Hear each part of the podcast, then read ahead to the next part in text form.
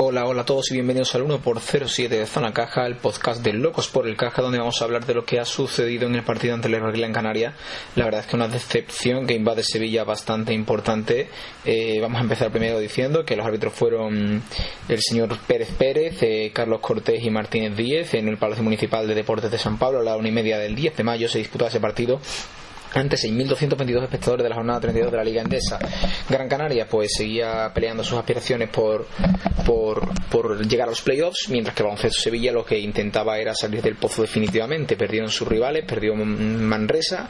también perdió Guipúzcoa, perdió Fuenlabrada, por lo tanto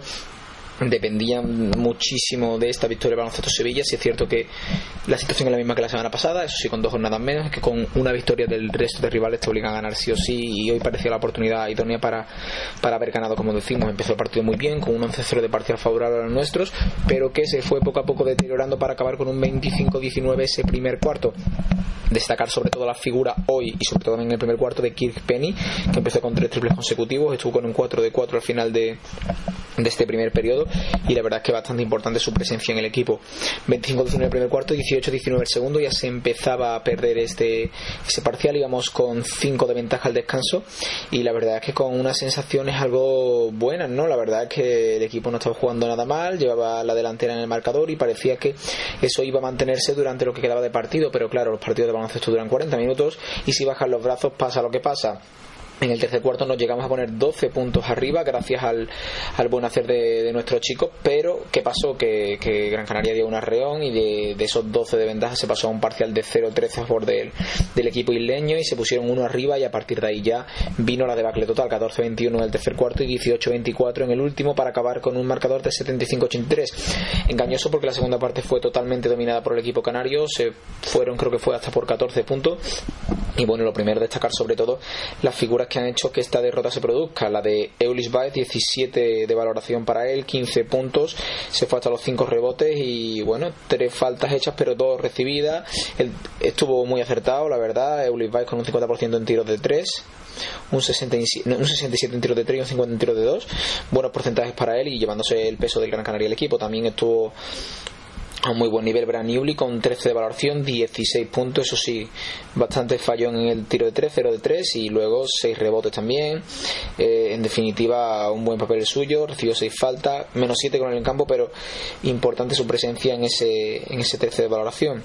Fue muy importante la, la labor de Levon Kendall, solo 6 puntos, solo 3 rebotes, pero con él en cancha, más 18 para el equipo Gran Canario y sobre todo la presencia de este jugador tan joven, Oriol Pauli, 14 de valoración, más 22 con él en pista para 12 puntos, 4 rebotes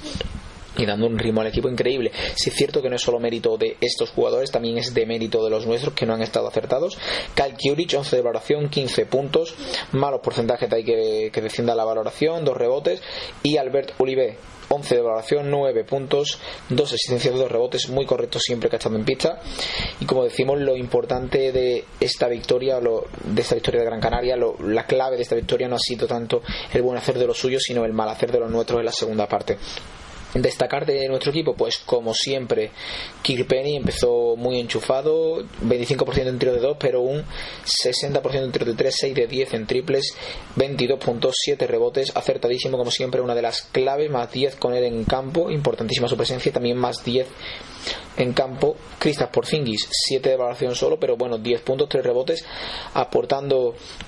en las ocasiones que tenía y también importante la presencia de eh, bueno con él en pista de Ben Goodside que se fue hasta los más 6 con el en pista, 16 de valoración, 11 puntos, 3 rebotes, 10 asistencias mandando en el baloncesto Sevilla. Pero ¿qué pasa? Que luego aparecen en campo dos jugadores que hoy no han estado acertados en la defensa, ni muchísimo menos, 3. Derrick Byers, menos 1 de valoración, menos 22 en el más menos con el en pista, 0 puntos, falló en otra vez los tiros, y es verdad que no ha tirado mucho, ha, ha jugado solo 14 minutos y dos jugadores más que parecen que su presencia es importantísima para que el equipo siga adelante. El primero sería Piero Oriola, 19 minutos en pista, 6 puntos, 5 rebotes, menos 18 con el en pista la defensa horrible y uno de valoración. También está un jugador que parece que hace bien las cosas pero adorna muchísimo sus estadísticas, 12 puntos, 4 rebotes, menos 23 con el pista para 18 de valoración, si es cierto, 4 faltas recibidas, pero horrible la defensa Billy Hernán Gómez. y también destacar pues evidentemente hemos destacado lo, negativo en el perímetro lo positivo en el perímetro eh, perdón en la zona lo positivo en la zona Ondra Balvin 6.7 rebotes pero sobre todo aportando muchísima defensa 11 de celebración más 15 con el en pista ¿qué quiere decir esto? que realmente las estadísticas no lo son todo que lo más importante son las sensaciones las sensaciones que deja Ondra Balvin en pista cuando está defendiendo que la valoración que por ejemplo luego genera estando en pista eh, Kirpenny o Ben Woodside viene también del buen hacer de Ondra Balvin y que sobre todo que jugadores como Billy Hernán Gómez o Piero Loyola están igual Pierre no tanto, pero no ha hecho un buen partido, pero como Billy Gómez o Derrick Bayer están ya pensando en otras cosas porque no han hecho un buen trabajo en la cancha. Eh, nos quedan dos finales importantísimos, las dos jornadas que quedan de la Liga Andesa. Este partido ya hay que olvidarlo, hay que dejar de criticar porque yo creo que el equipo lo que necesita son ánimos, a pesar de que las cosas Evidentemente yo tampoco estoy de acuerdo con muchas cosas que suceden en la pista, pero no creo que haya que manifestarla ni mucho menos porque ese mal ambiente se puede transmitir al equipo quedando jornadas como para que nos tengamos que complicar la vida de esa manera. Partidos importantísimos de la jornada 33 de la Liga Andesa, Iberostar, Tenerife, Montaquit, Fuenlabrada. Ese es el primer duelo en el que Fuenlabrada pues intentará volver a reengancharse a salvación o matemáticamente acabar el LEP Oro. Guipúzcoa Básquet, Baloncesto, Sevilla, duelo vital. Necesitamos ganarlo sí o sí. Jugamos en Guipúzcoa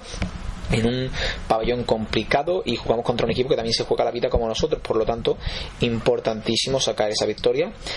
y el otro partido, la Bruxador Manresa, Movistar Estudiantes. Eh, la Bruxador Manresa juega en casa ante un estudiante que realmente no se juega nada y que es importante que, hombre, que se le moje la oreja y que el equipo sufra realmente. Y, y la verdad que necesitamos que estudiantes saque ese orgullo y, haga a Manresa la vida imposible en el No con Ghost. Y jornada 34, la que esperemos que no sea definitiva, que esperemos ganar en Guipúzcoa y estar salvado matemáticamente. Podemos estar la semana que viene, pero también podemos estar en el infierno prácticamente la semana que viene, así que hay que andarse con mucho ojo, hay que depender de sí mismo en la última jornada, eso es clave para llenar San Pablo. Eh, última jornada, como decimos, jornada 34 de la Liga Andesa, la Brusa de Manresa a priori Real Madrid en, en Madrid, lo tiene complicadísimo la verdad, pero hay que ir dependiendo de nosotros mismos para ganar a Juventud en casa, baloncesto Villa de Moto Juventud y certificar la salvación. CAI Zaragoza, que CAI Zaragoza recibe a un Guipúzcoa Basket, que la verdad que se va a jugar la vida, pero CAI seguramente también se esté jugando tras la derrota hoy de Sevilla ante Canarias, pues está jugando los playoffs y y el último duelo vital que podría serlo dependiendo de lo que suceda, Montaquí Fuenlabrada recibe a Valencia Basket, un Valencia Basket que en la clasificación de la Liga Andesa se está jugando ser cabeza de serie con dominio en vivo a Basket. Complicado todo, sí, por supuesto, pero no imposible. Tenemos que transmitir al equipo buenas sensaciones, tenemos que salir de este bache que se ha producido, acabar dependiendo de nosotros mismos la próxima jornada porque necesitamos de verdad el aliento de San Pablo, necesitamos llenar San Pablo y necesitamos ganar la semana que viene a Guipúzcoa para certificar la salvación. Si no, Juventud esperará y esperemos que matemáticamente podamos estar en la Liga Andesa en la temporada que viene otro año más. Señores y señores, tened claro que Sevilla no se rinde.